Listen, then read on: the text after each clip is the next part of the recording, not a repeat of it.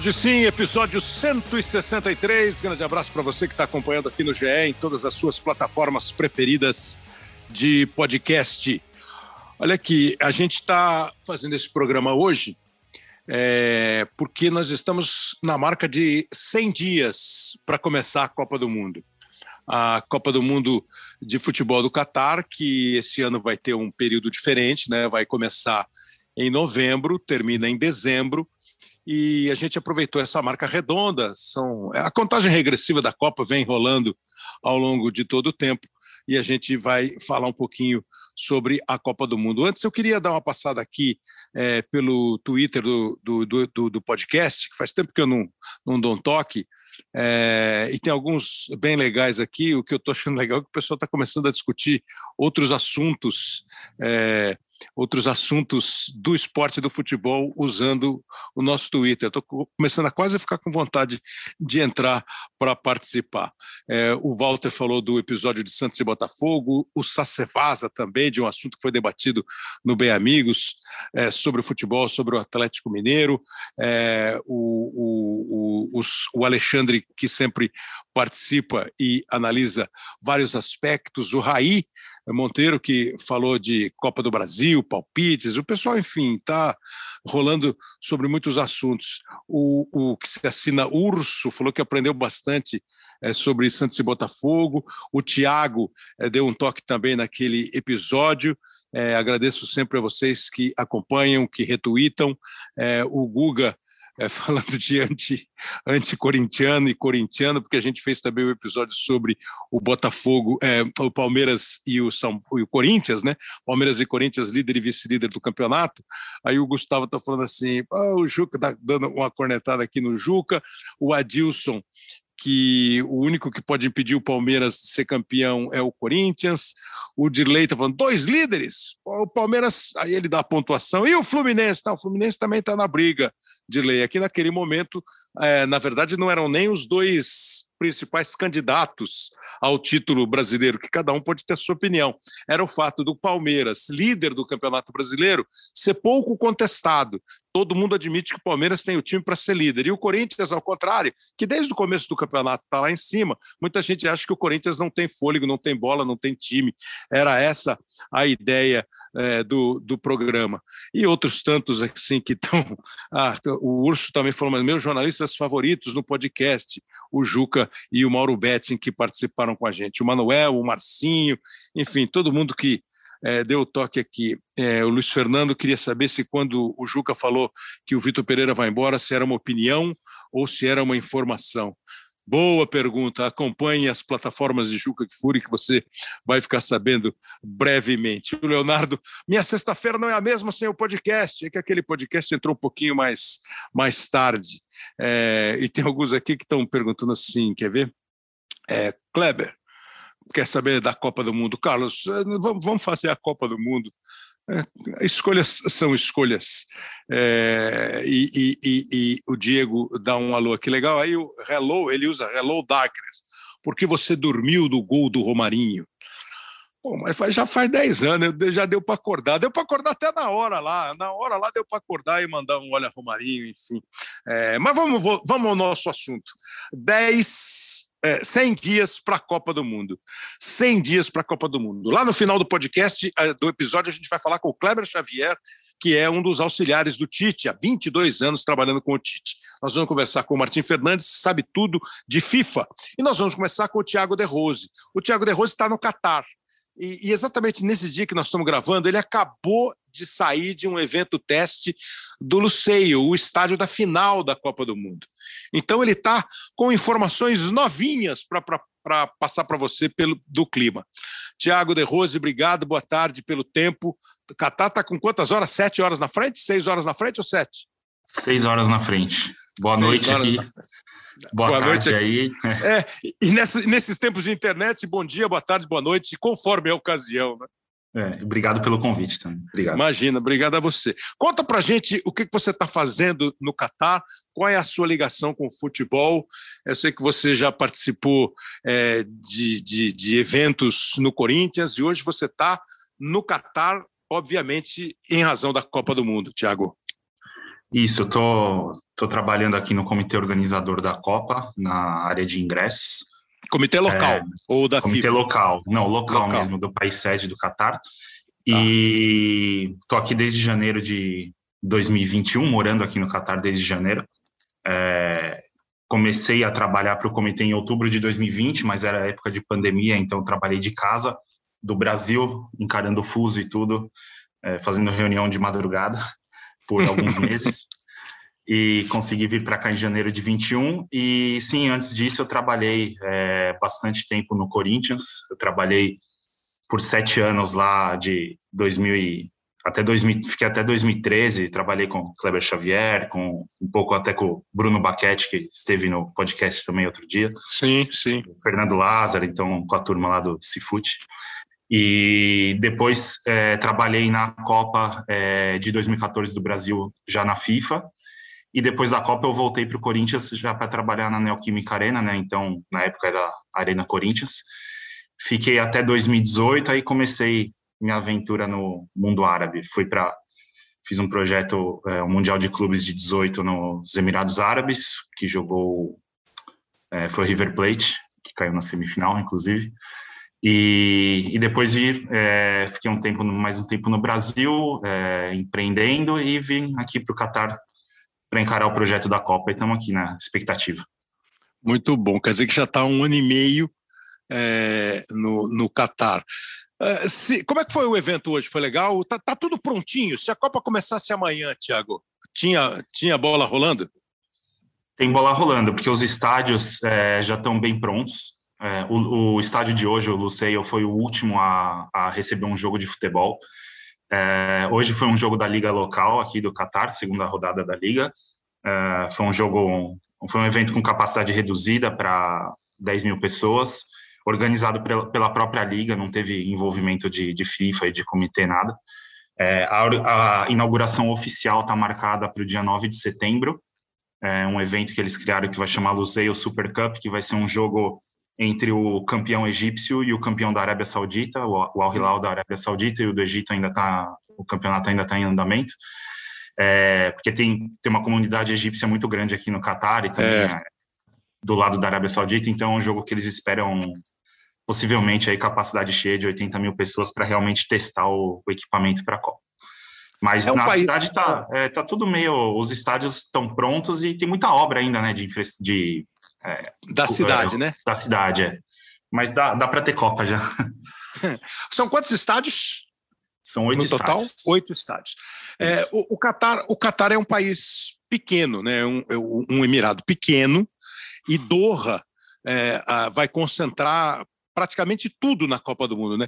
É fato mesmo que a distância maior entre um ponto e outro, 50 quilômetros por aí, mais ou menos? É isso, Kleber, é bem curioso, assim, a... porque o, o, país já é pequeno e Doha é uma cidade dentro do país, mas é praticamente a única metrópole do país. Então, uhum. é, você imagina que é como se a Copa do Mundo fosse na Grande São Paulo ou em Brasília, por exemplo. É, são Brasília e cidade sede, Brasília e a cidade satélite, é, por exemplo. São 3 milhões de pessoas no, no país e realmente a distância máxima de um estádio para o outro é da uma hora e meia de carro. É, do mais, dos mais longes, né? Que, que são bem longe. Tem outros estádios que são bem mais pertinho um do outro. Então, vai ser uma Copa para quem gosta de futebol. Vai ser uma Copa bem interessante porque vai dar para assistir muito jogo, né? E curtir a festa porque vai estar todo mundo na mesma cidade. Então, menos 3 milhões de habitantes é, espaço pequeno, é, distância pequena entre lugar e outro, e você está cuidando também da, da, da, questão dos ingressos. A procura é no mesmo padrão dos outros mundiais? Está sendo, tá sendo boa a procura, é, ainda está tá rolando uma, uma fase de venda até, é, até o meio da semana que vem, é, só que, claro, tem poucos ingressos à disposição no momento, mas a, a procura está bem interessante e, a gente está tá confiante aí que vai vir bastante gente e os estádios vão estar tá cheios.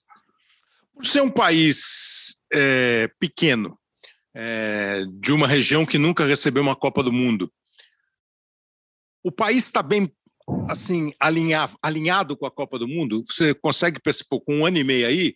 Já deu para perceber se os caras falam de Copa, olham para o estádio. A taça parece que já está aí, né? A, a, a, Copa do Mundo já, uhum. já chegou. Como é que está o, o povo catari esperando a Copa do Mundo, Thiago? O clima de Copa, o famoso clima de Copa, né? É, o é, famoso clima de é, Copa.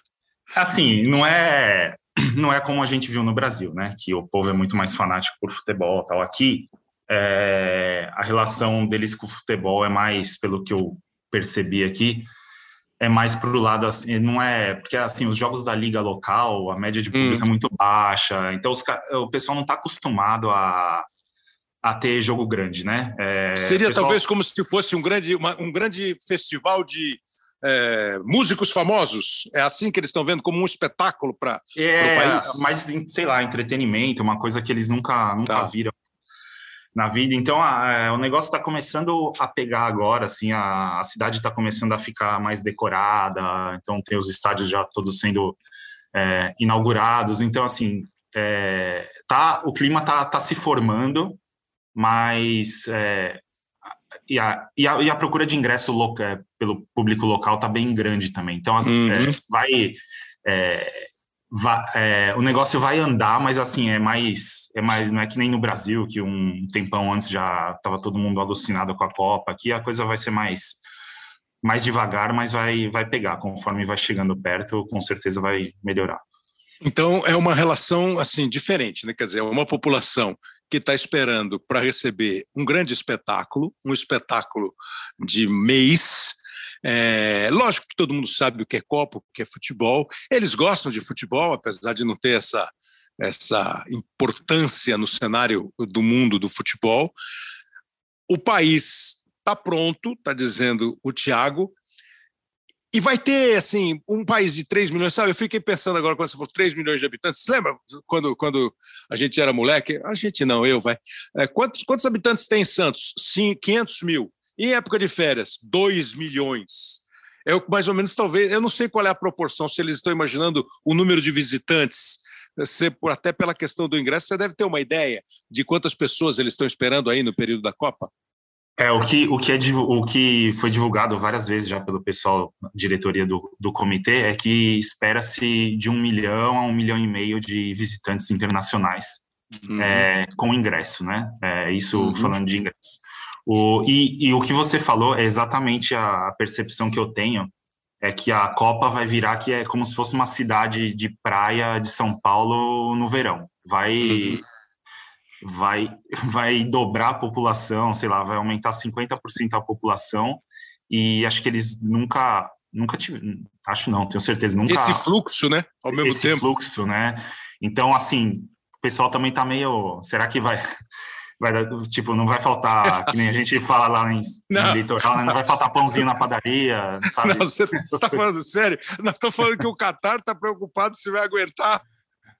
Não, tô brincando, mas assim, a gente brinca entre nós, fala, pô, vai vir, será que vai ter fila no, no, mercado, sabe? Essas coisas, esses problemas que a gente enfrenta quando vai passar o carnaval na praia, essa, essas é. coisas, porque é, é, isso, vai chegar tanta gente aqui que, que vai ser, que o país não, não tem como ter uma estrutura é, permanente para isso, porque não é não é viável, né, no, no dia a dia você manter. Mas vai ter o evento e, e, e vai vai ser um mês bem especial aí na, na história do país, com certeza.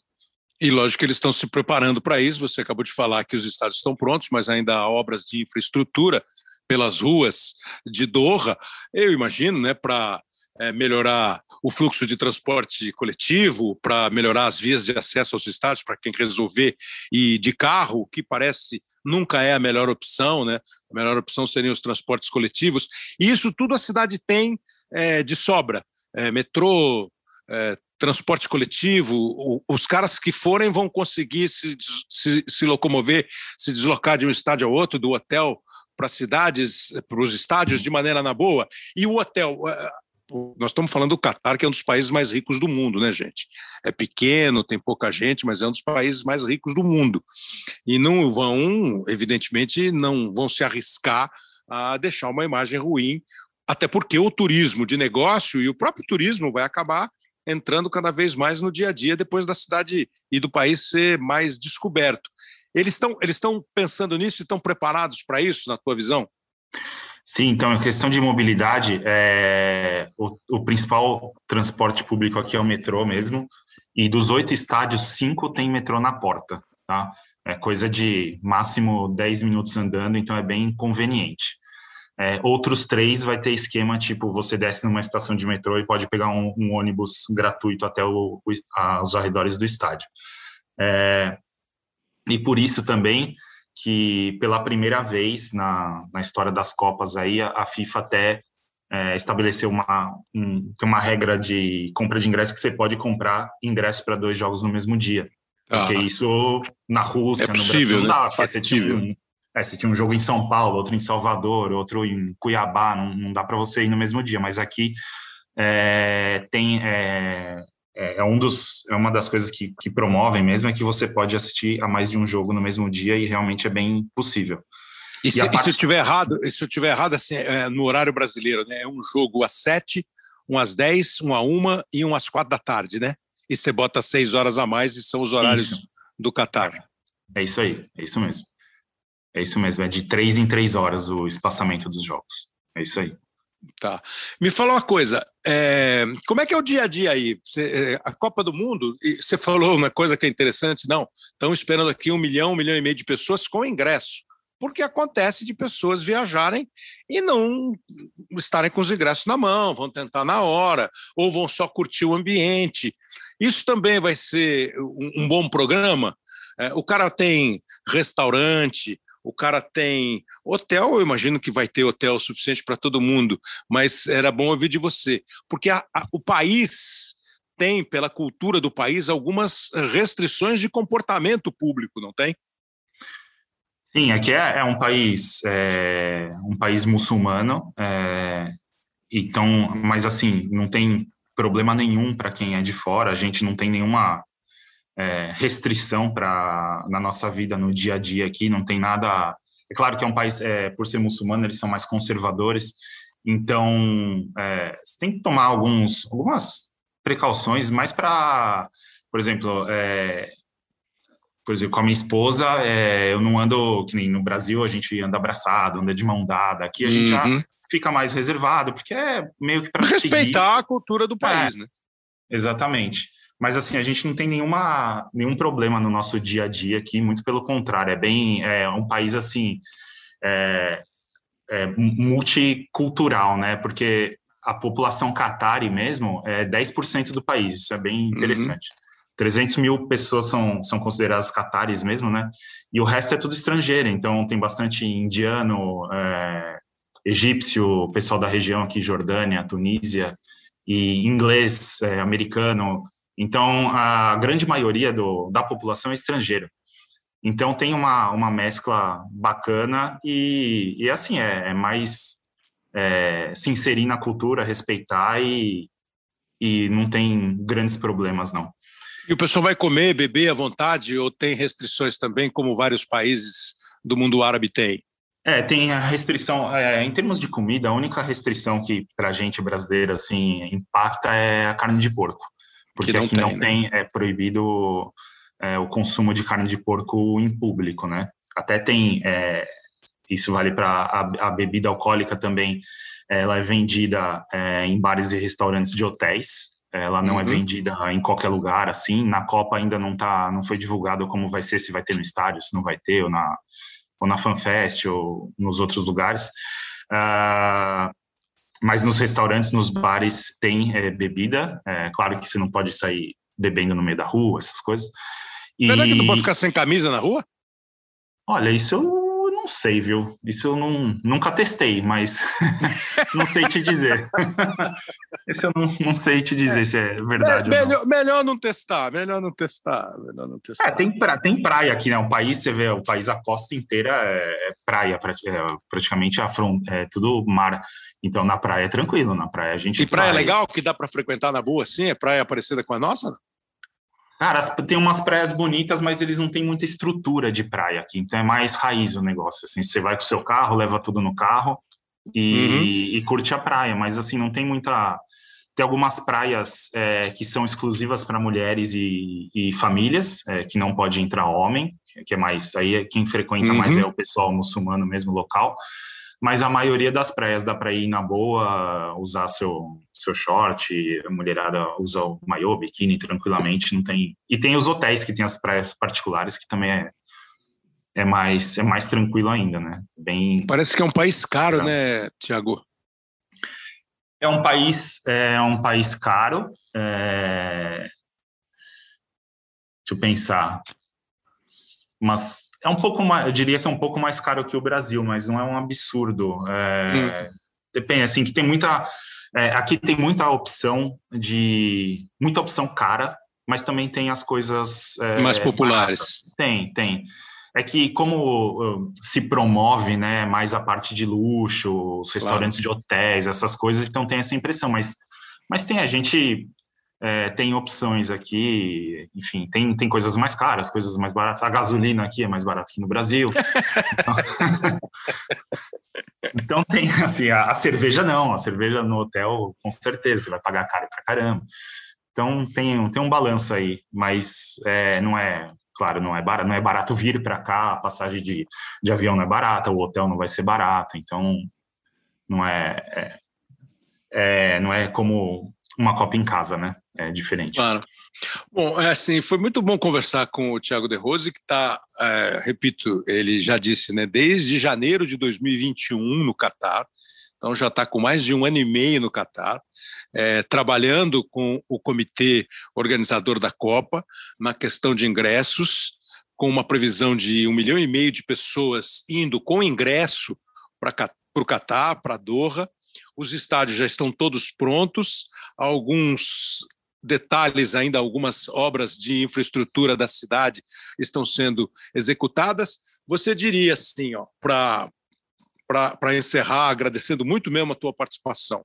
Há 100 dias da Copa, que é quando a gente está gravando o podcast, nesse período que ele está entrando no ar.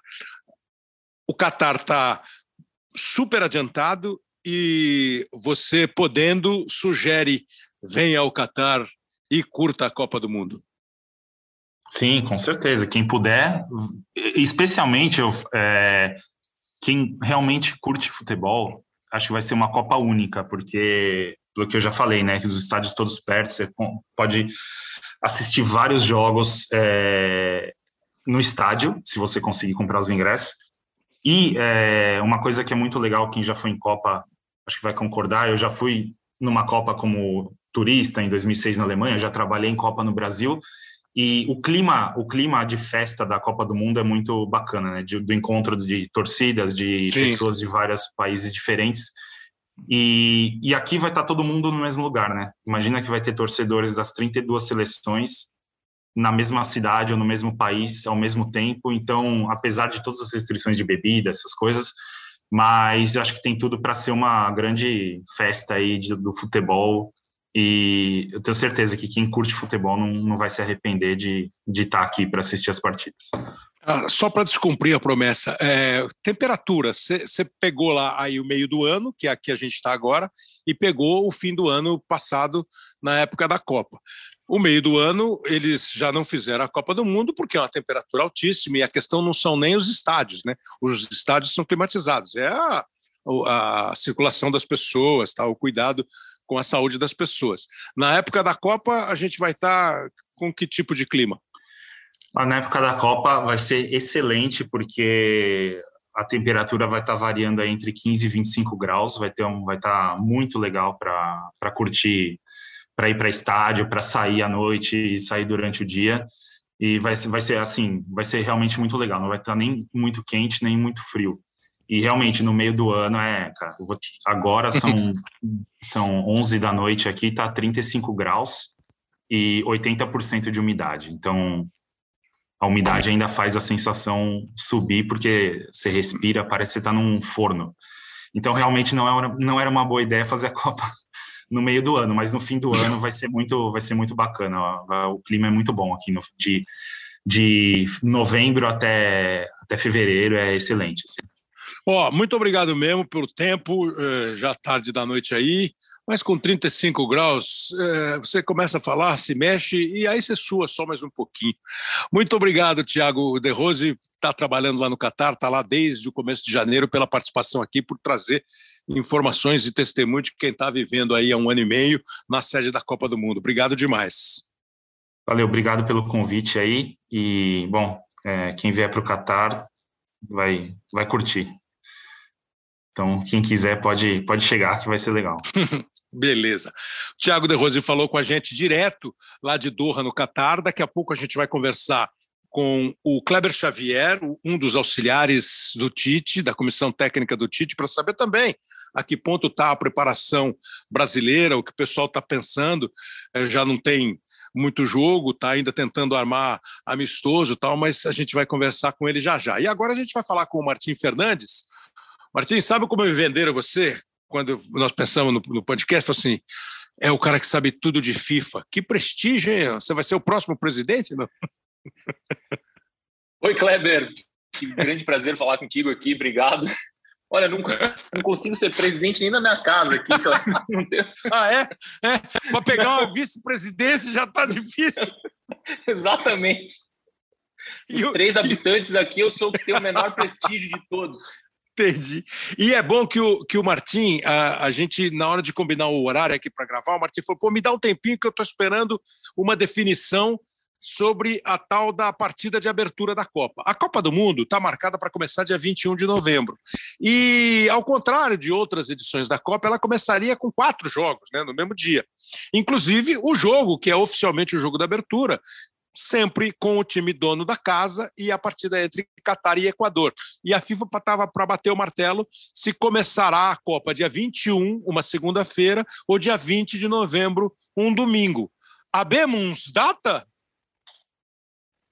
Kleber, é oficial, é, a FIFA decidiu, o, a FIFA reuniu, tem uma, uma instância ali de, de poder na FIFA, que é o Conselho da FIFA, que é formado por 36 é, representantes do mundo inteiro, né, gente de todos os continentes, e, e dentro do Conselho da FIFA tem ainda um, mais uma pequena instância, pequena em tamanho, mas não em importância, que é o, é o Biro do Conselho, que é formado pelos seis presidentes das seis confederações continentais, né, das seis, é, os seis continentes que formam a FIFA. Seriam as vozes mais fortes, não? As vozes mais fortes. São as vozes mais fortes, é. É, o tal, é como diz, é o núcleo duro. Exatamente. As grandes decisões, como, por exemplo, excluir a Rússia da Copa do Mundo, é, mudar o calendário para permitir que a Ucrânia jogue, tenha mais um tempo ali por causa da guerra, tal. Essas uhum. decisões, quando elas precisam ser tomadas de maneira muito urgente, quem toma é esse biro do conselho, que é formado pelos presidentes das seis confederações continentais e mais o presidente é, Gianni Infantino. Isso é bom explicar, né, Martim? É, é, eu, eu, fico brincando, o, o, mundo tem cinco continentes, mas o futebol tem seis, né? O futebol Porque, tem seis, exatamente. Né, nós temos os cinco continentes, só que a América é dividida em duas confederações, a Confederação Sul-Americana e a Confederação da América do Norte, da América Central e, da Conca, e do Caribe, a chamada CONCACAF. Por isso que são seis presidentes de confederação e mais o presidente da FIFA. Então eles decidiram que a Copa começa domingo, dia 20, com Catar e Equador. Domingo, dia 20, com Catar e Equador, foi a maneira que eles entenderam, que eles encontraram de é, dar mais peso, dar mais importância, mais valor tanto ao primeiro jogo, claro, que é um jogo festa que de abertura, né? envolve ou o time da casa ou o campeão do ano anterior, do, da Copa anterior, desculpa. É, nas últimas edições tem sido o anfitrião, né? Mas em um certo momento lá atrás era Foi o, o campeão, campeão, o campeão vigente. Nesse, nesse ano seria Qatar e Qatar e Equador. Mas quando sortearam ali a Copa o, em, em, abril, né, que ficou definido os quatro primeiros jogos, do, os quatro jogos do primeiro dia, que são os, os quatro jogos dos grupos A e B, é, a FIFA não tinha definido ainda qual jogo seria em qual horário. Uhum. E aí, para é, dar mais, é, colocar num horário que, que atinja mais televisão, mais audiência, no prime time, como eles dizem, eles colocaram o jogo do, do Equador em terceiro, então, o primeiro jogo da Copa seria Holanda e Senegal, um jogo assim sem tanto apelo comercial, simbólico, tal, seria meio um jogo qualquer. Então, eles fizeram isso e depois começaram a pensar e viram que, pô, não, faria mais sentido se a gente antecipasse. Como Aí sempre eu foi, né, Martins? Sempre começava. Como sempre, sempre, foi, exatamente. Começa... O, primeiro a, jogo a quase sempre é, foi isolado. É, é. A, a, cerimônia de abertura e a partida de abertura da Copa, o primeiro jogo, né? Exatamente. E, e aí eu perguntei, bom, tudo bem, é uma decisão bastante sensata, mas por que não fizeram isso antes? afinal, afinal o sorteio foi em abril. Né? E aí a resposta que me foi dada foi, olha... É, para deixar nos 100 dias, nisso. é para deixar 100 dias antes. Pois é, falou, ó, a gente começou a pensar nisso desde então, é uma ideia que foi amadurecendo, mas é uma ideia que precisava de muita aprovação, muitas instâncias, muito, muita gente precisava concordar. Então foi uma ideia que partiu do Catar, e aí primeiro o Equador precisava concordar. Uhum. Isso significa que, que essas duas seleções um vão ter um menos. dia menos de treino. Aí as outras seleções do mesmo grupo precisam concordar também, porque elas vão enfrentar o Equador e o Catar depois, que vão ter um dia mais de descanso na Exato. segunda rodada. Então, assim, era uma, uma avalanche de uma bola de neve de gente que precisava concordar. Então, eles foram construindo esses consensos, né, os detentores de direitos de TV desses países precisavam concordar que o jogo passasse de segunda para domingo. Mas bateu Como é que a gente faz com quem já comprou ingresso? Bateu, bateu, acabou de bater o martelo faz minutos atrás. Aqui a gente está conversando na, na quinta-feira à tarde. Está é, tá resolvido, tá resolvido. É, decisão unânima dentro do, do Biro. E, e agora, oficial, a Copa vai de 20 de novembro a 18 de dezembro. 18. A, a menor Copa de, desde que esse formato né, foi. Uhum. É, menos de um mês. Né? Foi feito, menos de um mês, é uma Copa deixa compacta. Eu, deixa eu te perguntar um negócio do que você ouve, conversa, apura lá na FIFA. É, quando a Copa veio aqui para o Brasil, quando ela foi disputada aqui agora em 2014, a gente ficou muito próximo né, dos as exigências da FIFA, as cobranças da FIFA. Isso pode, isso não pode. É, o que você ouve e apura é, tem de informação em relação à FIFA. Está sendo uma relação fácil com o Catar? É, há uma questão mais delicada pela cultura do país? Há 100 dias da Copa, você diria que a FIFA está tranquila e sossegada? Porque o, a gente acabou de conversar com o De Rosa, ele disse: ó, os estádios estão prontos, as, as algumas obras de estrutura ainda estão sendo feitas, mas daria para ter jogo logo, a, a, o país está pronto. Mas tem uma série de outros detalhes, né? Assim, FanFest vai ser aonde? Hotel tem para todo mundo, a FIFA de vez em quando buca ela própria, uns hotéis que ficam os hotéis oficiais da FIFA. Ah, tem questão de comercialização de produto, de bebida, de comida. É, você chegou a a, a, ouvir é, mais para dificuldade ou para facilidade? Aqui, aqui, aqui estágio está esse tipo de negociação? Olha, Kleber, é, não é fácil não, é, mas é um tipo de, de problema diferente do ocorrido aqui no Brasil, por, por dois motivos. Primeiro que é uma FIFA diferente. A FIFA que deu essa Copa para o Catar não é mais a FIFA de hoje. Claro. Porque essa decisão foi tomada em 2010 quando o presidente era o Blatter, Joseph Blatter, o secretário-geral era o Jerome Valk, o conselho, o conselho nem se chamava conselho na época, se chamava comitê executivo. Tinha algumas figuras lá, Ricardo Teixeira, Michel Platini, é, o Júlio Grondona, da Argentina, que, que saíram de cena. Alguns foram e presos, outros né? foram banidos. para não dizer, para não dizer torrado. Exato, eles foram banidos do futebol. O é. termo é esse, eles foram banidos, alguns para sempre, alguns por alguns anos. Então, é, teve uma troca de guarda no comando da FIFA que não é a mesma que deu essa Copa para o Qatar. Então, é, tem, uma, tem um esforço muito grande assim de relações públicas que a gente nota de parecer que está tudo bem, de não externar as brigas, não não não, não deixar vazar, não, não tornar essa, as, as divergências uma coisa externa. Que uma, que é diferente do que aconteceu com o Brasil. Você vai lembrar. Era mais escancarado o conflito, né? Que o Brasil merecia um chute no traseiro, isso, merecia um chute na bunda, porque não passava a lei geral da Copa que permitiria a FIFA fazer um monte de coisa, um monte de isenção de imposto. Lá é, eles não estão dando chute é, em ninguém, não. Benefício para patrocinador, a, a, a, relação assim da porta para fora é muito mais diplomática, muito mais. E aí, é o outro, aí entra o outro fator que o Catar não é uma democracia, como o Brasil era. Claro. Então, você ligava a televisão no Brasil, abria os jornais e era crítica à Copa, porque esse dinheiro está sendo tão gasto, porque gasta tanto estádio e tal. No Catar não tem isso, então, por esse ponto de vista, é mais fácil lidar com o Catar. E ao, mesmo, ao tempo, mesmo, né, Martim, tempo... tem uma repercussão internacional de algumas questões da organização da Copa que também deve exigir da FIFA um pisar em ovos ali, né, para não cobrar, mas eu, eu acho que está sendo assim muito com sala fechada, né? Sim, exatamente. Então tem, tem isso aí da, da, da cobrança da imprensa ocidental.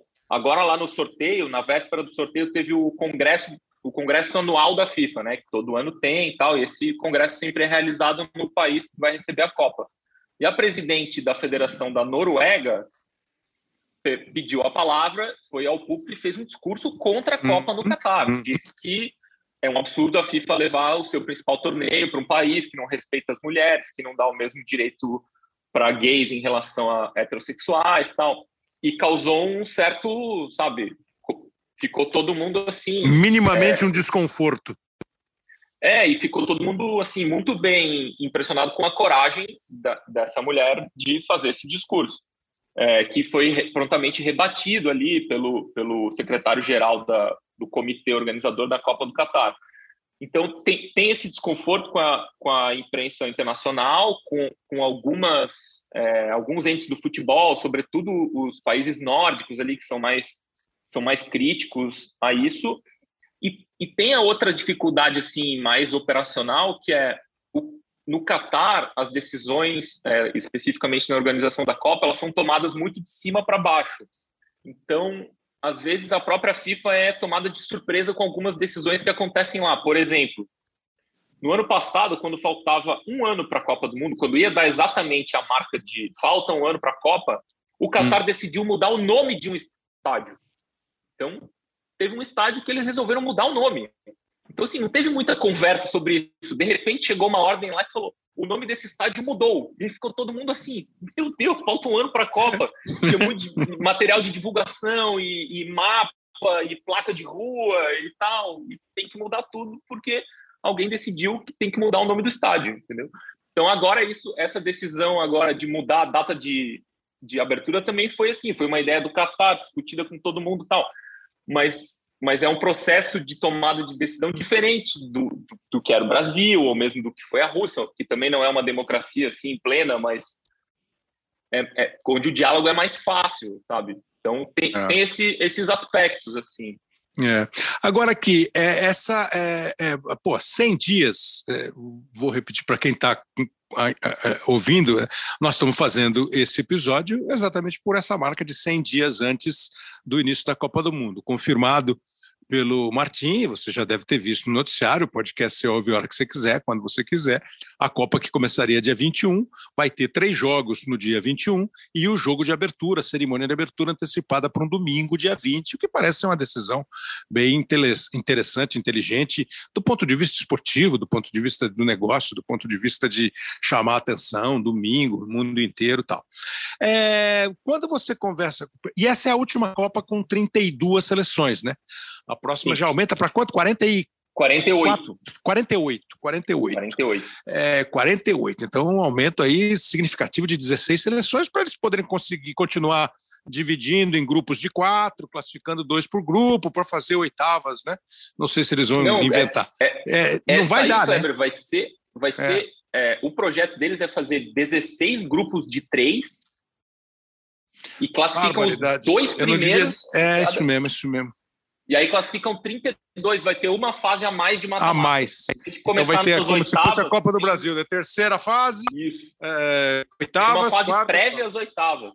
Diminui um jogo na primeira fase e aumenta um Isso. jogo de mata-mata. O mesmo número de jogos para quem for campeão. Isso, vai, né?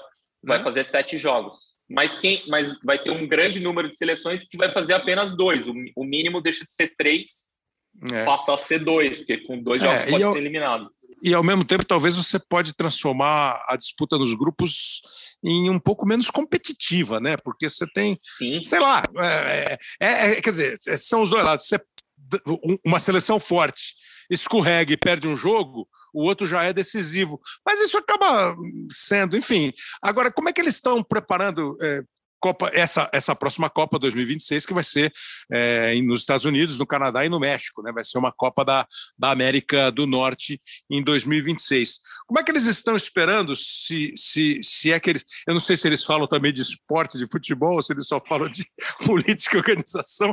Como é que eles estão esperando esportivamente a Copa? Porque também tem o aspecto de uma data diferente que tem a questão da, do clima, mas vai interferir é, na, na, preparação dos times, no estágio atlético dos, dos jogadores. É, isso é discutido. não passa pela cabeça deles mudar realmente a data da Copa do Mundo para o final do ano, né? Não, não. Essa, essa mudança é específica para a Copa de agora, por causa do, do clima. Eu ouvia o Thiago conversando né, com, com você sobre o Thiago De Rose conversando com você sobre o clima. É. Essa mudança é específica para essa Copa do Catar e, e, essa mudança causou um grande dano é, para o futebol europeu, para as ligas, né, para os clubes, que tipo, ter que né? interromper né? seus campeonatos, coisa que a gente está acostumado desde sempre, né? Tem que interromper nosso campeonato brasileiro. Eles estão lidando lá agora. É, então, para 2026, volta para o meio do ano, ali para junho, julho. É, a, essa Copa agora tem uma, uma peculiaridade que é nunca houve tão pouco tempo de preparação para as seleções, é. né? Os caras se apresentam no dia 14 e tem jogo no dia 20. Então é Isso. o menor tempo de, de preparação assim que a gente consegue lembrar. Por outro lado, eu conversei lá no sorteio em abril com, com alguns integrantes de comissões técnicas das seleções, né? Preparador físico, uhum. é, fisiologista, e eles acham que vai ser uma Copa boa desse ponto de vista, porque a maioria dos jogadores e dos, das principais seleções, é, a maioria dos jogadores já está na Europa e todos Sim. vão chegar com uma carga pequena de, de jogos nas costas em comparação a outras Copas. É, quatro Copa, meses e meio de jogo no máximo. É, os campeonatos estão começando agora, né? É, né? É. Nesse final de semana, no último começou em inglês, nesse agora começa é. em espanhol. Então, os, os caras vão chegar frescos, vão chegar com pouco, com pouco cansaço. Historicamente, com a, com a Copa em junho e julho, eles chegam ao final da temporada e chegam cansados. A gente né, viu muito jogador lesionado na Copa, né? Sim. Eu lembro muito do Zidane em 2002 no Japão, não, não, aguentando jogar ali. Enfim, tem milhões de exemplos. Eles acham que essa Copa vai ter esse ponto positivo, que os caras vão chegar é. menos cansados e, e o outro ponto que as comissões técnicas estão muito felizes é que vai ter menos viagens. Aliás, não sim, vai sim. ter viagem. Não vai ter viagem. Aeroporto. Todo é. mundo joga e vai dormir no seu, na sua concentração. o bom e velho ônibus vai ser o máximo. Vai ser o máximo. Então, uma hora depois do jogo, uma hora de, de, de, de transporte, de traslado, está todo mundo em Você casa. Tá em casa então, é. Recuperação é mais fácil, não perde tempo de treino, não perde tempo de recuperação, enfim. É, e, então, pô, e não ter o aeroporto. É, e, e, daqui a pouco, até nessa, nessa última parte, o, o Kleber Xavier vai falar sobre isso também na, na visão da, da seleção brasileira. Martim, para encerrar, agradecendo demais o seu, seu tempo e, assim, parabéns pelo, pelo acesso, pelas fontes, por conseguir lidar com FIFA. Deve ser duro. E ao mesmo tempo deve ter um monte de gente que gosta de falar, gosta de aparecer. Tem, mas, é. Mas, é, mas é bom. É, então eu queria, assim, para você concluir, é, do ponto de vista FIFA e do ponto de vista do repórter Martim Fernandes. Há um otimismo do que será a Copa do Mundo do Catar, da FIFA e do que você ouve e observa, Martim, porque a gente costuma ser um pouco mais crítico, né? menos Sim. otimista né, do que quem está organizando. Olha, Kleber, eu tenho, eu tenho alguns sentimentos conflitantes assim com, com essa Copa. É, eu, eu acho que dentro do, do campo vai ser muito legal, acho que os jogos vão ser bons por causa dessa história dos deslocamentos, da, da, da história de os jogadores estarem menos cansados.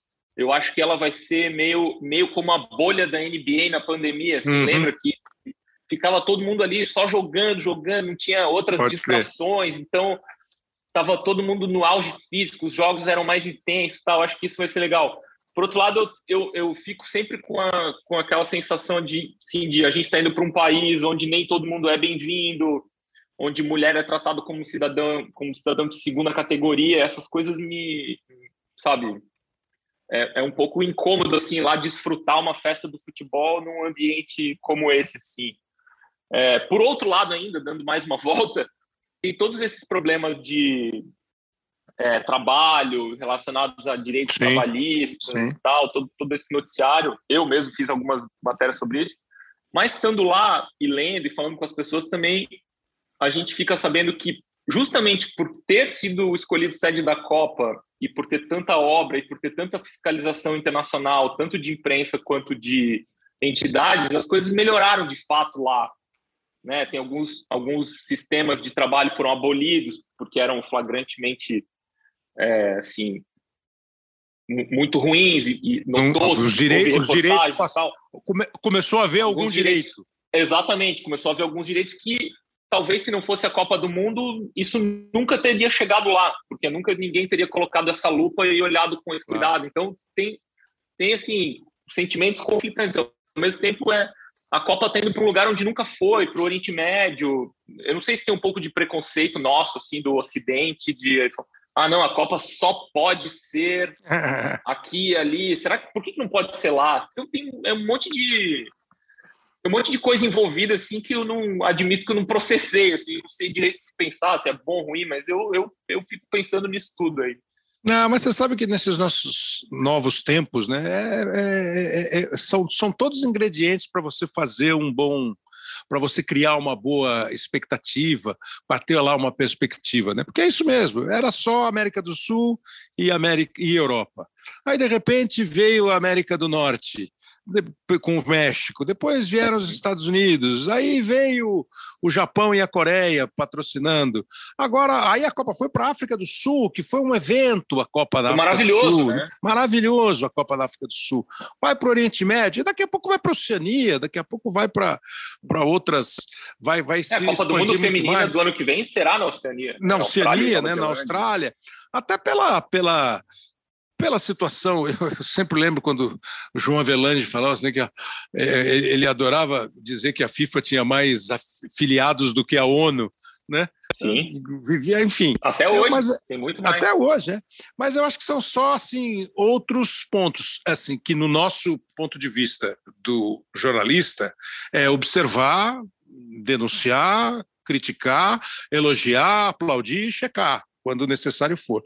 Do ponto de vista esportivo, essa questão dos jogos. Do ponto de vista cultural, vai ser uma viagem assim extraordinária para quem tiver oportunidade. Eu acho assim, vai ter prós e contras. Eu não sei qual vai ser o placar final, mas é, é, é um pouco do que nós temos hoje. Há, há tempos você só sabia o que era a Copa do Mundo quando a bola começava a rolar. Hoje é muito é. mais do que isso, né? É, exatamente. Eu já, a gente já está aqui fazendo coisas é, relacionadas à Copa de 2026. Né? Já tem uma é, campanha aí para é, ver onde vai é. ser a Copa de 2030. Tem, então a, a Copa é. virou um, um, evento que não para. Né? É isso mesmo. Martim, obrigado demais hein, pelo, pelo tempo, pelo toque, pelas informações. Sempre muito obrigado. Obrigado, Kleber. Valeu, estou à disposição sempre. Um abraço. Bom, e nessa última parte do episódio, marcando aí 100 dias para começar a Copa do Mundo, é, a gente já falou do Catar, a gente já falou da FIFA, agora, claro, você deve estar curioso para falar da seleção brasileira. E para conversar sobre a seleção brasileira aqui com a gente, é, estamos recebendo com muito prazer o Kleber Xavier, um dos integrantes da comissão técnica do Tite da seleção brasileira. Kleber, obrigado demais por ter por dedicar esse, esse tempinho aqui para a gente. Tudo bem? Tudo bem, boa tarde, é um prazer falar contigo. É bom para a gente também conversar um pouquinho, falar do, que a gente tem feito, do nosso trabalho, né? Deixar com que todo mundo fique sabendo, a gente está sempre com, a, com, as portas abertas aí, isso é importante. Bom, os portas abertas, não deixa a menor dúvida de onde que tu nasceste, né? É, é desde, que eu, desde que eu ouço falar do Tite treinador, eu vejo o Kleber Xavier. Há quanto tempo você está com o Tite? 22 anos. E você aguenta assim na boa, sem sofrimento? Tranquilo, parceria é, é, é saudável, é tranquila. Eu, eu, tenho um estilo mais diferente dele. O Tito é um cara mais sério, mais reto, mais fechado.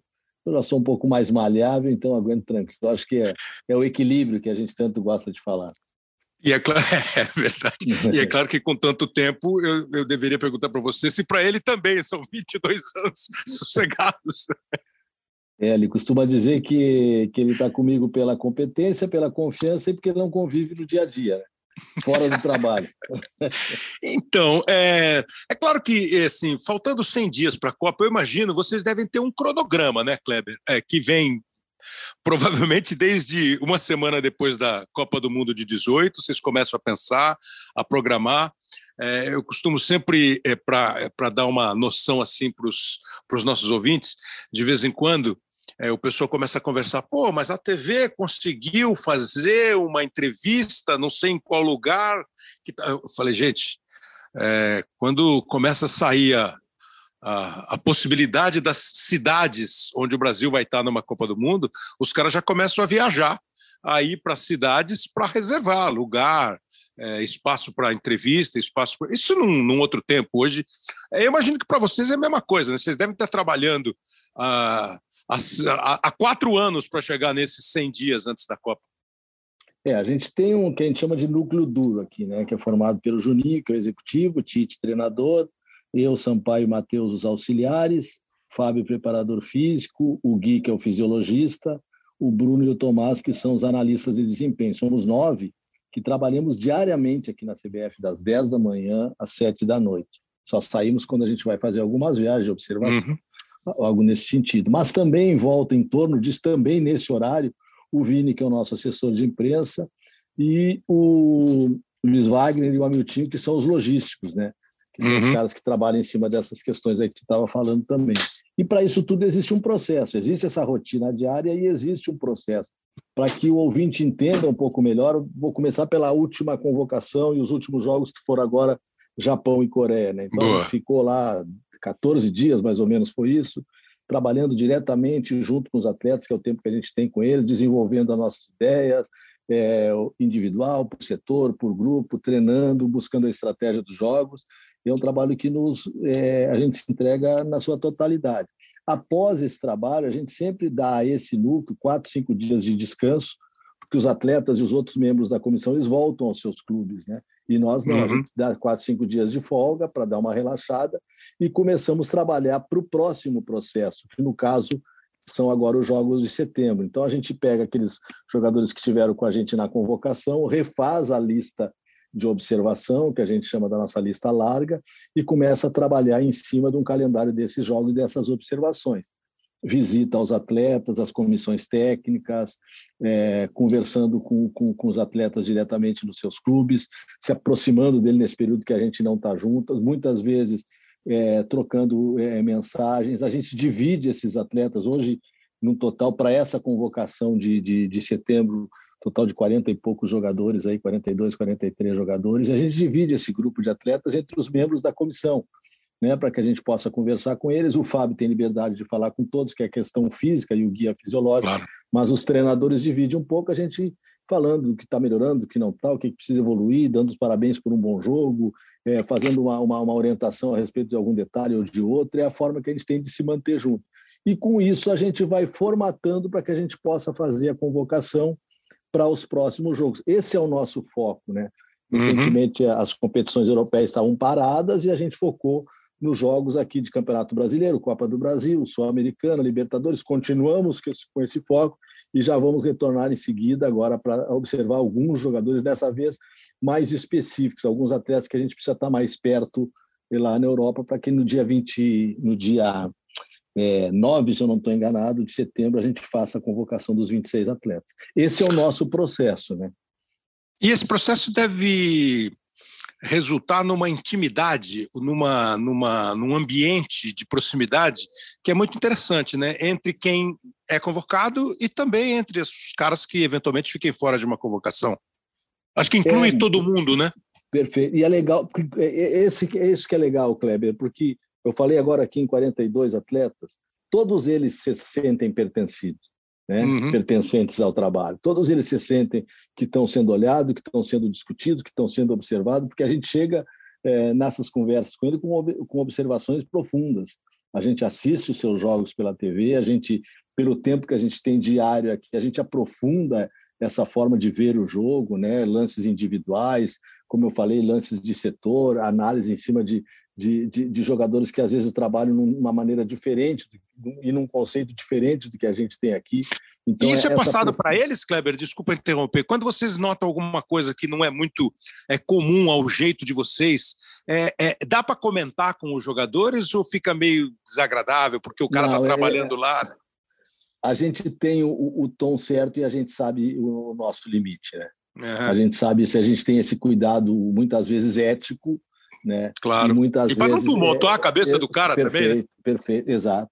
São, são detalhes. E com o tempo que vai desenvolvendo a relação de, de, de, de, de confiança do atleta, o tempo e a inteligência que o atleta tem. É, o, atleta hoje em dia ele é muito ele é muito dedicado a questões táticas, ele é muito dedicado a, a, ao cuidado que ele tem com o seu corpo, a sua parte física, a sua parte de alimentação, todos, todos, sem é. exceção. A gente fica, ah, o atleta meio largado, não, não, todos eles têm essa, essa, essa profundidade fora do Brasil e aqui no Brasil. É, e a gente notou, assim, recentemente, o Bem Amigos, o programa do Sport TV, recebeu o Emerson Royal, o Rodrigo, recebeu o, o Vini Júnior, é, teve lá o Danilo, você vê, caras de idades diferentes, de situações Sim. diferentes.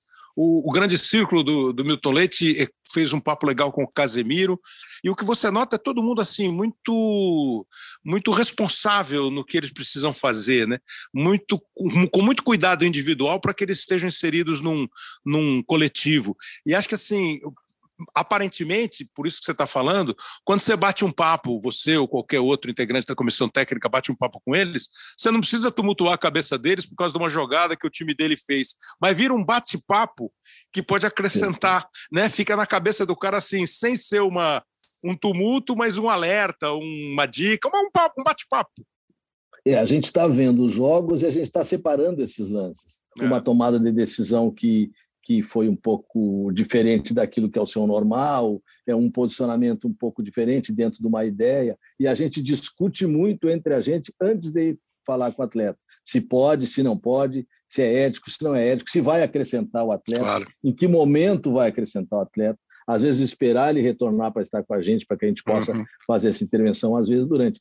E é legal porque, assim como a gente, a gente esses programas todos que tu coloca e outros tantos, a gente está assistindo, a gente gosta de ouvir essas uhum. entrevistas, uhum. porque tem outras perguntas, tem outros questionamentos, né? E a gente fica interessado também nessas respostas. Uhum. Assim como a gente faz, é, é, é uma via de duas mãos, eles também nos observam nas nossas entrevistas, uhum. e ela é clara, ela é livre, porque a gente costuma usar aqui internamente, é, é um termo que, que a gente criou, que é democratizar a informação. Então, tudo que o Tite sabe sobre o que o Juninho faz, sobre o que eu faço, sobre o que o Fábio faz na parte física, né? Eu sei deles também, porque a gente democratiza as nossas informações. Se eu conversei é, por 10 minutos ou por 15 minutos com o Vinícius Júnior, todos eles sabem que conversa que eu, que eu, que eu tive, né? E todos os atletas também sabem que é, que é uma forma clara, límpida e é uma forma confiável. Já, já, já, já gerou uma confiança entre aqueles antigos que estão há mais tempo com a gente, tudo bem, mas os novos já sabem que é assim porque uhum. eles ficarem 10, 15 dias com a gente, eles sabem como funciona esse processo de trabalho. Dá para conversar também, eu não sei se é mais difícil ou mais fácil, ou se vocês evitam, com técnicos, com comissões técnicas, seja do Brasil ou seja é, de fora do Brasil, ou aí fica uma conversa mais informal sei lá eu, se, o, se você tem o telefone do Mano, você liga para o Mano. Se o Tite tem o telefone do Ancelotti, ele troca uma mensagem com o Ancelotti. Ou aí fica, ou, há uma barreira maior nessa relação com técnicos e comissões técnicas? É, duas formas que a gente usa aqui. Uma é que preparador físico fala com preparador físico. Tá. Dirigente fala com dirigente. Tá. Treinador e auxiliares falam com treinador e auxiliares fisiologista com fisiologista, depois a gente democratiza. E outra uhum. coisa são as relações. As relações elas começam a se aproximar. Sim. Tipo, uma relação Tite-Ancelotti ela é muito mais próxima que uma relação Tite é, Guardiola, vamos para falar de. O, o, o Klopp até já é mais aberto, já teve essa Boa. relação. Recentemente a gente teve lá, eu e o Fábio, no, no Liverpool, na nossa última ida, não estou lembrado do mês agora, porque, mas foi, foi recente, e o Klopp nos recebeu na sua sala. A gente ficou, é, é isso que é legal. A gente ficou na sala do Klopp. Né? Muito bom. Com, com, com, com, seus auxiliares, inclusive foi Tafarel estava iniciando um trabalho lá como treinador de goleiro, estava junto com a gente. Depois a gente foi para o campo, assistiu um bom, uma boa parte do treinamento, o aquecimento ele conversando com a gente. Aí quando ele foi fazer um trabalho que ele queria ficar reservado, ele pediu a nossa retirada, a gente saiu. Então a gente também tem esse entendimento né, de deixá-los à vontade. Isso acontece não só lá fora como aqui. Aquilo que eu te falo, dependendo da relação que se cria, essa aproximação, essa aproxima, aproximação maior. É, eu, eu, sempre penso assim: a seleção brasileira é uma seleção com absoluta condição de ganhar qualquer campeonato, ela vai sempre entrar como uma das candidatas, ela vai ser sempre respeitada, mas acho hoje também, e não hoje, mas há muito tempo, que há um equilíbrio muito grande, né, Kleber? Isso que a, a comissão da seleção faz, certamente a comissão das outras seleções também é, fazem, é, e eles têm lá na Europa uma proximidade muito maior, um, um, um, gente espalhada por todos os clubes, por todos os países, enfim, e uma geografia muito mais fácil né, de, de lidar. Agora, no outro lado, o lado pessoal, é, isso você falou um negócio agora há pouco, ah, dá a impressão de que o jogador não está nem aí para nada. E você diz que vocês assistem as entrevistas. Eu fiquei muito assim satisfeito, não sei se a palavra é satisfeito, é com o que eu ouvi deles. Isso faz diferença na hora da competição? Porque é, cai muito no entendimento de duas coisas importantes para o futebol hoje em dia, né? O entendimento que o seu corpo ele é muito importante para que você consiga desenvolver no jeito que o futebol é jogado hoje, com pouco espaço, com a velocidade que ele é jogado, é, com, com, os contatos cada vez maior. E o jogador entender esses processos, né? entender que um bom treinamento, um bom cuidado do seu corpo e um bom treinamento e um entendimento do jogo tático vai facilitar para ele essas, essas questões. Uhum. Né? Então, assim, a gente, para mim, a gente vive um grande momento na seleção e os últimos jogos comprovaram isso, porque aqueles jogadores que estão há mais tempo com a gente, né, Alisson, Marquinhos, Thiago, Casemiro, saindo de trás para frente, Dani, Neymar, eles receberam muito bem esses meninos que chegaram e que são destaque nos seus clubes agora. Né? Eles, eles, gostaram dessa presença, eles gostaram desse jogo ofensivo de um contra um, desse jogo que te dá uma, uma, uma qualidade maior na jogada pessoal, as, as opções maiores que a gente tem para uma estratégia de jogo. E esses jogadores é, novos se sentiram muito bem acolhidos por esses mais velhos. Então, esse clima, essa relação que, que ela existe, isso fortalece. Outra coisa que fortalece é a gente ter um ciclo inteiro e poder observar claro. mais atletas, dar oportunidades, às vezes é, até com poucos minutos, mas para nós uma oportunidade poderia ser mais, mas às vezes a gente não consegue. Mas em relação à Copa passada, a gente observou 49 atletas para convocar 23. Hoje a gente já está em 77 atletas observado mais diretamente e com uma relação mais profunda num tempo maior com eles, o que nos dá a tranquilidade para que a gente possa convocar esses 26. E aquilo que eu falei antes para ti, os 40 e poucos, 30 e poucos atletas estão focados que eles estão brigando por esse espaço.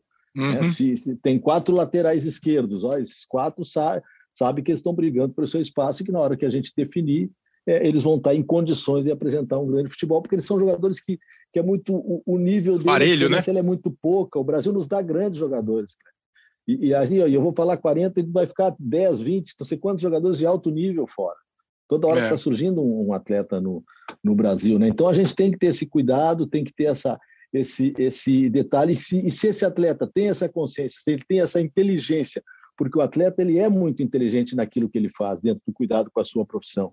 E se ele tem isso cada vez maior, isso facilita mais o trabalho de todos. Para ser muito, muito sincero, assim, é, há algum tempo eu acho que o nosso elenco não é o melhor elenco do mundo. Hoje, eu acho que nós voltamos a ter um dos melhores elencos do mundo. Né? O que é já uma grande vantagem. Se você está equilibrado com os outros, vão ser os detalhes de sempre que vão fazer uma Copa do Mundo. E há um conceito geral, e acho correto, que esse, esse rejuvenescimento da seleção brasileira ajudou muito o time no campo. E quando você fala em time, não são só os 11, né? É o time, o desempenho, é, o relacionamento, são as opções que vocês têm para escolher jeito de jogar, dá a impressão que vocês hoje têm mais de uma maneira para resolver um determinado problema. É uma impressão que também é, convive com o dia a dia de vocês aí, também está clara essa impressão na cabeça sim, de vocês? Sim, esse para nós é um dos ganhos que a gente teve, né? que esse tempo de, de, de, de, de mais de, de, de, de contato, de relação, de observação desses atletas e esse desenvolvimento que eles tiveram nos seus clubes, né? Porque porque vem de um, de um processo, né? Eu vou falar especificamente do Vini. O Vini chega no Real com, com o início natural, porque é um menino, vai desenvolvendo, é, tem opções, durante um, um, momento ruim do Real e consegue desenvolver, depois ele, não, ele, ele dá uma estacionada. Com a uhum. chegada, a, a, a, a, vinda do Vini com a gente na Copa América e usando assim, alguns minutos de jogos, fez parte do crescimento dele, né? de estar junto com a gente, treinando diariamente, a gente corrigindo algumas coisas. O Vini é, é foi importante para isso, porque nas, nas, suas férias ele se dedicou a continuar treinando e buscando esse desenvolvimento. Claro.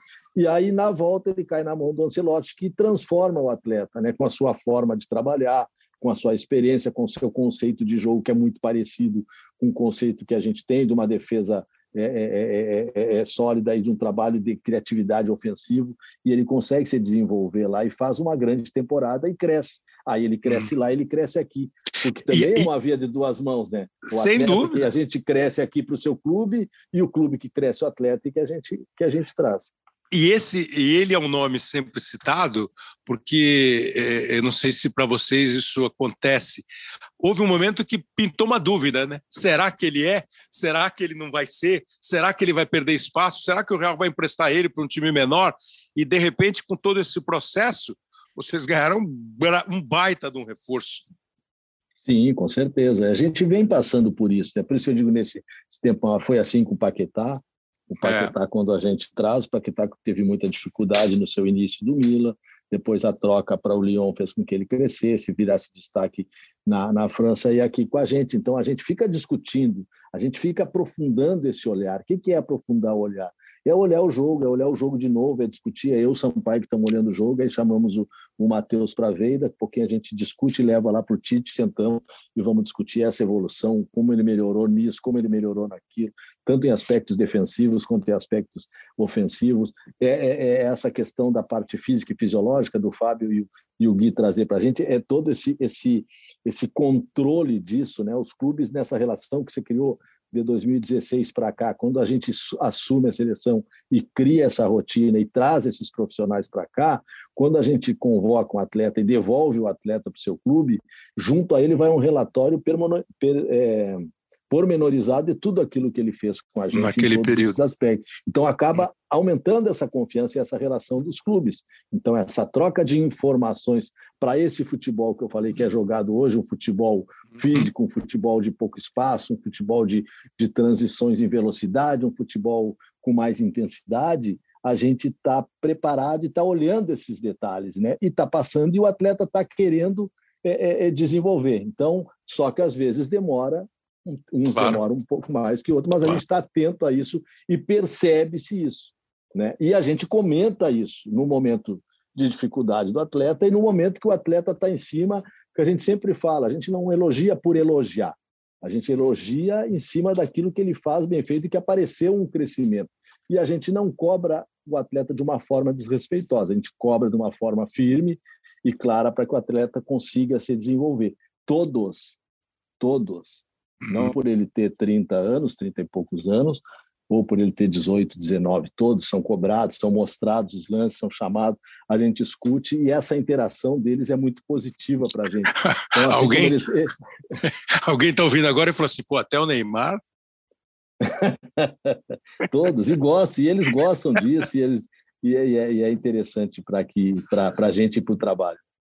Me fala uma coisa, é, é, como é que você, vocês também participam, falou do núcleo duro, né, que são vocês, auxiliares, o técnico, o preparador físico, aí vem o Juninho, vem o cara da logística, como é que vocês preparam isso? Vocês também têm uma interferência, oh, é melhor concentrar, ficar, morar durante a Copa num lugar assim, num lugar assado, e eles dão opção para vocês? Porque eu imagino que há 100 dias da Copa vocês já estão com tudo mais ou menos, pelo, os quartos já estão alugados, né? Sim.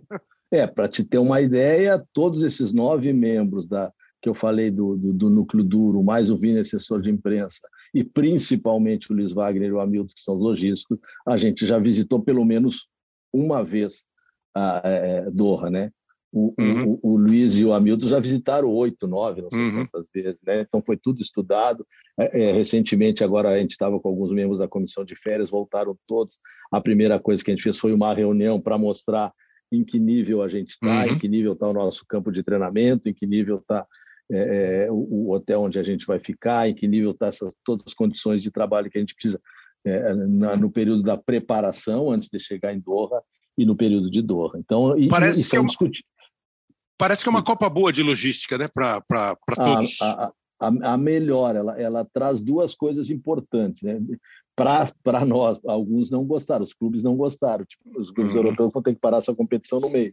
Mas para a uhum. gente, nós vamos pegar os atletas no seu melhor nível físico, né? E a questão das distâncias. Se não estou enganado, a distância mais longa de, de, de, de, de de, do nosso hotel para um jogo é 45, uma hora. Eu acho que é isso mesmo, 50, é, e não, não deve passar de 50 quilômetros. Né? Então, isso para a recuperação do atleta, para que ele possa trabalhar, porque o atleta, quando sai do jogo, imediatamente são feitos alguns trabalhos, muitos atletas têm necessidade de trabalhos imediatos de, de controle, de recuperação, para que possa, e, e, e, a Copa também tendo essa distância menor, né, uhum. né Kleber? É, esse ano a gente vai ter quem inicia na, na, data normal tem sete dias de preparação. Nós ganhamos sete. três dias, é, porque nós vamos estrear no dia 24, então a gente ganhou mais três dias. Nós temos dez dias em relação à Copa passada, que foram 27 ou 28 dias de, de preparação. Quer dizer assim, mal ajeitando, da, o Brasil estreia dia 24 de novembro, não é isso? 24 isso. de novembro. Então você está imaginando que dia 14 de novembro é quando você vai Começa ter, todo, vocês isso. vão ter todo mundo, apresentou dia 12, viajou para não sei aonde, não sei lá, e isso. Copa do Mundo, é isso? É. A, a, apresentação da comissão é dia 12, dia 13 é a 12, que é um sábado, se eu não estou enganado, e 13, que é um domingo, são as duas últimas datas de jogos dos atletas em seus clubes. Dia tá. 14 eles já estão treinando com a gente. E aí a gente começa já o treinamento, já começa a desenvolver nossas ideias é, com esses atletas. Você falou da Copa na, no final do ano e tem sido também um assunto recorrente, porque aparentemente teremos jogadores inteiros fisicamente. É, tecnicamente, fisicamente, é uma Copa muito diferente do que vocês já observaram e da, da experiência que vocês tiveram na Rússia?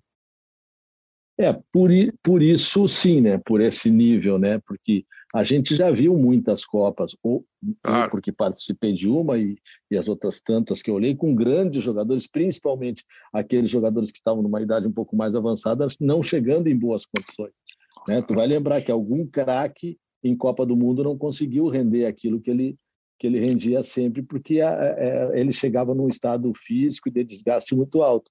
Agora não, então por isso, por isso mesmo aumenta essa, essa qualidade. Se jogo os campos nós não vamos falar, porque os campos sempre foram campos de, de, de, de qualidade nas, nas, últimas Copas, né? mas isso te dá é, é, a certeza de uma grande Copa com qualidade técnica. O, o Kleber, para já te liberar conforme o combinado. É, nas conversas que nós tivemos com o Bruno, o analista de desempenho, com o Matheus, um dos integrantes da comissão técnica, eu entrei um pouco mais no assunto que a gente quase nunca ouve falar assim é, no dia a dia, né, no noticiário, que é a tal da reunião que vai definir os 26 caras que vão para a Copa é, do Mundo. É não, que deve ser um. É, é uma só que decide, não? É uma? É, hoje nós vamos decidir os 26, não? Não, não, ela, ela começa, tipo, é, agora para setembro, né?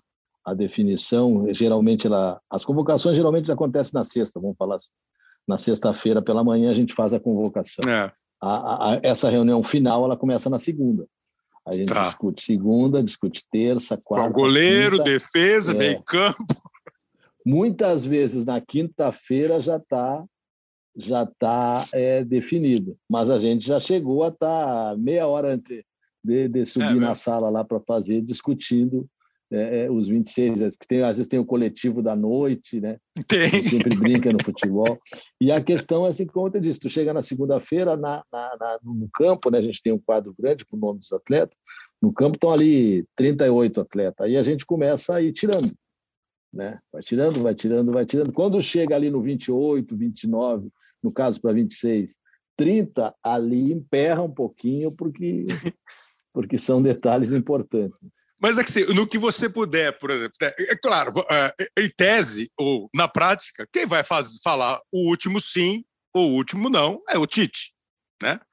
Sim. Não que ele seja um autocrata, mas ele tem uma. Pô, se eu falar um nome, você outro, o Matheus outro, o César outro, ele vai ter que escolher, né? Ele vai ter que escolher. Sim. Como é que é mais ou menos a dinâmica? Sei lá, pô, acho que assim, goleiro tá na minha cabeça, assim, vocês estão com quase 25. O Matheus falou que não, que não tem tanto. Eu acho que vocês têm quase uns 25. Mas vem cá, por exemplo, você falou de lateral. Os laterais, é o Alexandro, o Alex Teles, o Guilherme Arana e o Lodi, por exemplo, que são os caras mais, mais, mais convocados nos últimos tempos. Cada um fala um, cada um defende um, é tipo Agora vamos ao advogado do Lodge. Olha, eu acho que tem que ser o Lodge por causa disso. disso. Tem uma, uma dinâmica assim mesmo? A, a, dinâmica é essa: é os nove falando sobre a sua opção. Os nove vão falar da sua opção. Digamos. Mas escolhe um, né? Não fica. Não é, fica não, Pô, pode escolher dois, não. né? Pode escolher dois. Mas, mas, digamos que, que o Tite fica é, oito contra um dele. Ele, tenta, ele tenta puxar alguém para definir junto. Entendi. E, só para né? não dizer que ele perdeu de 8 a 1 e se classificou, né? E, e, ela é séria, ela é profunda, mas tem um pouquinho de suavidade também. E o Tite é um cara, como ele é um cara descentralizador, né? Como ele disse, é, para me convencer do sim ou do não, tem que ter um argumento forte, tem que argumentar claro. com ele. Claro. E ela é uma reunião baseada em argumento. Então, é uma análise é, qualitativa e quantitativa. A importância da qualidade do atleta no que ele se desenvolve, mas a importância, a importância da quantidade, a importância dos números, a gente discutir. Sempre a qualidade, a qualidade vai estar acima da, da uhum. quantidade uhum. do que ele faz. E tu vai buscando, e vai buscando argumento, e vai entrando e discutindo. E aí, quando aquilo que a gente sempre falou, estou com o Tite há 20 e poucos anos, e muitas divergências a gente teve. Ele quer um, eu quero outro, um exemplo mas quando você definir por um, independente de quem definiu, esse, esse um está abraçado por todos e não existe mais o, o que ficou para trás. E isso é o que é o mais importante. E sabendo que a gente ali usa de todo o nosso profissionalismo, de toda a nossa observação, de toda a profundidade que a gente teve nesses dias de acompanhamento. Eu nem sei se você e pode falar isso. Fala, fala. Não, não, e, e os atletas sabem. Não, diga, você ia falando dos atletas? Essa, os atletas sabem disso, porque essa conversa é tida com eles também. Né? É as coisas são claras, as coisas não têm. Ah, vou dizer aqui para me ganhar ali, eu vou fazer por aqui para me chegar lá. Não, a gente não trabalha de, dessa forma. Eu nem sei se você pode abrir isso, mas assim, é, se eu fosse fazer uma, uma lista e esconder para o dia da divulgação, né? Eu acho que vocês vão levar três goleiros, dois laterais direitos, dois zagueiros, dois quartos zagueiros, dois laterais esquerdos, dois volantes, dois meias, dois meias, tá? Aí estão faltando nove caras para dar 26. A minha dúvida é se vocês vão levar três caras para cada posição do ataque ou um cara a mais para o meio do campo. Isso você já tem na cabeça ou é segredo de Estado? Não, não, não, não é nem questão de ser segredo, a gente não tem. A gente está discutindo e, e, e, essa, e essa decisão, tu pode ter um jogador para frente, tu pode ter um jogador a mais no meio, porque o, o ideal, dentro de uma, de uma definição de lista, é que tu convoque teus 23 e a partir sim, dali tu sim. busque as necessidades que tu tenha dentro dessas, dessas ah, posições. Então, isso é legal, quer dizer, você fecha, você é. fecha 23 e aí depois os outros três. Aí é isso, pode ser um cara que joga de zagueiro ou de meia, pode ser um cara que Perfeito. joga de meia e de atacante, pode ser um cara que joga de lateral e de zagueiro. É meio assim que você vai completar é. a lista de 26. De, dentro da necessidade que tu possa ter com algum atleta, por exemplo, essa, a convocação passada, tu tinha 28 dias de preparação essa tu tem 10, tu não pode levar um atleta que não esteja na sua melhor condição. Né? Infelizmente, na convocação passada, o Douglas Luiz machucou, Douglas Costa machucou no último jogo da Juventus. Sim. E ele veio machucado. E a gente tinha um tempo para recuperá-lo, pela importância que o atleta tinha e por também não, não ter e por também não ter opções parecidas com ele que estavam brigando ali ali, a gente levou o atleta e buscou é, a recuperação dele e, e demorou mais do que a gente é, podia ter, ter é, é, que a gente imaginava, né? Então a gente não teve atleta aí, tanto que ele veio, joga, faz um jogo importantíssimo, podia dar continuidade e acabou lesionando mais uma vez. E nisso tu perdeu o Dani naquela, naquela Copa, uhum, durante tu uhum. a questão do Renato, tem a lesão do Fred depois, tem a lesão do Danilo. Então a gente sempre tem que pensar bem esses jogadores a mais, aonde a gente vai ter essa necessidade? Porque essa Copa, embora o benefício de ter jogadores em melhores condições, embora essa recuperação mais rápida por estar perto, os jogos estão muito em cima um do outro. Então, tu tem que ter atleta na sua melhor condição. Não vai dar para recuperar atleta em 10 dias. Então, a gente tem que discutir com muita profundidade isso. Por isso que a gente está tranquilo nesse sentido, porque a gente tem esse, essa, essa lista larga, a gente observa essa lista, a gente discute, a gente tem todo mundo se sentido pertencente ao processo e a hora que a gente escolher os nossos 26, a gente vai tranquilo para disputar a Copa. Para encerrar, você falou, a gente está tranquilo, o que não significa dizer que a gente está acomodado. A seleção não, brasileira não, mostra, é, a seleção brasileira, vocês hoje mostram, ninguém sabe o que vai acontecer com a Copa do Mundo, né? Se o Brasil vai ganhar de todo mundo e ser campeão, é, quem vai ser campeão ninguém sabe. Mas vocês passam, pelo menos para mim, uma impressão de é, muita confiança no que foi feito, no que está sendo feito e no que será feito. É, uma segurança nos métodos que vocês escolheram para definir viagem, logística, local, jogo, time, é, convocados e tal, para analisar jogadores nossos, adversários. Parece que vocês estão muito. E, e mais seguros em relação àquela Copa, né, Kleber? Porque apesar de dois anos pré-Copa, eu lembro a primeira vez que eu entrei no estádio de Copa do Mundo como profissional, eu olhei e falei assim: meu Deus, isso aqui é um estádio de Copa do Mundo. O barulho Sim. é diferente. Eu acho que para vocês é a mesma coisa. E hoje isso dá minimamente, não dá garantia de nada, mas acho que dá garantia de um trabalho feito com segurança. Acho que é, será que seria por aí o caminho que a gente está chegando ao Catar? Eu não, não, não vou dizer de outra maneira, porque tu foi claro e tu foi é, perfeito na tua, na tua avaliação. É esse, é esse o nosso sentimento. É, a gente está melhor, é, o nosso grupo de atletas está melhor, está mais experiente, a gente pôde trabalhar mais tempo, a gente pôde receber mais atletas de nível, além dessas pessoas aqui que, eu citei, do núcleo duro, o núcleo maior de, de, de, outros profissionais, fisioterapeutas, médicos, pessoal de segurança, tudo que a gente sempre engloba eles no trabalho, é um grupo qualificado, que está próximo, que vem desenvolvendo e com muita seriedade, com muita dedicação a cada a cada convocação, quem convive com a gente da imprensa, o pessoal que está, eles veem que a gente às vezes some do, do a gente não não não está lá embaixo, não está abrindo uma conversa, não porque a gente não queira, é porque a gente está uhum. focado em fazer o nosso trabalho e ali é o, é o momento que a gente tem com esses atletas, é o momento que a gente tem de discutir, de aprofundar mais, né? E por isso a gente isso vai nos dando a confiança. O que que a gente pode fazer? Né? O que a gente pode fazer é dar o nosso melhor. É isso que a gente nos cobra e é isso que a gente cobra é, é, dos atletas. E quando a gente vê que os atletas estão dando o seu melhor e quando a gente vê que essa comissão e esses caras que nos ajudam estão dando o seu melhor, isso nos dá mais confiança. Muito bom.